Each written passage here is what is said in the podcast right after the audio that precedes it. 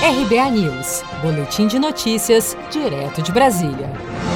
Durante uma palestra na Associação Comercial de São Paulo nesta segunda-feira, o presidente da Câmara, Rodrigo Maia, criticou abertamente as prioridades do governo federal no Congresso. Tem muitos projetos colocados na lista, Samuel, que são uma cortina de fumaça.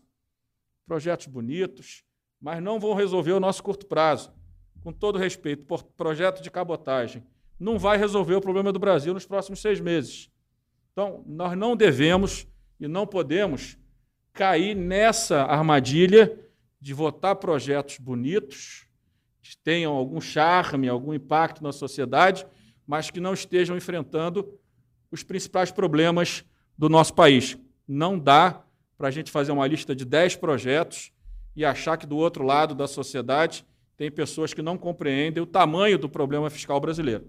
Então, eu estou chamando esses projetos, que muitos eu apoio, que muitos eu vou votar a favor, que muitos eu vou pautar, mas não pode ser uma cortina de fumaça né, para ganhar tempo por não termos ainda coragem de enfrentar os principais desafios que nos afligem hoje, que é exatamente a manutenção do teto de gastos e a sinalização clara da redução do déficit público para os próximos anos. Rodrigo Maia tem defendido que o principal projeto a ser aprovado nas próximas semanas tem de ser a PEC emergencial, que possibilita cortar gastos obrigatórios quando as despesas atingem determinados patamares. O governo vai ter que tomar decisões, escolher caminhos que não são fáceis, né? não são caminhos é, com votações simples e decisões simples por parte do governo, mas é, nós saberemos a força do governo federal exatamente depois que esse ciclo de votações,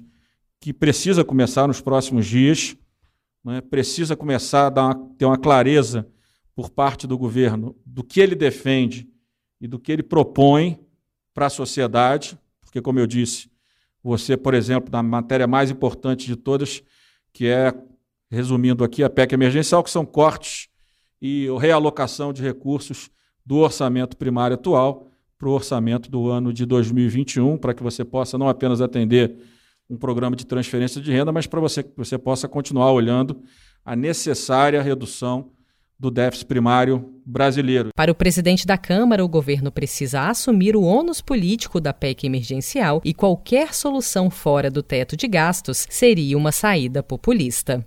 Seja para conquistar sonhos ou estar seguro em caso de imprevistos, conte com a poupança do Sicredi. A gente trabalha para cuidar de você, da sua família e proteger as suas conquistas. Se puder, comece a poupar hoje mesmo. Procure a agência Sicredi mais próxima e abra sua poupança. Sicredi, gente que coopera cresce.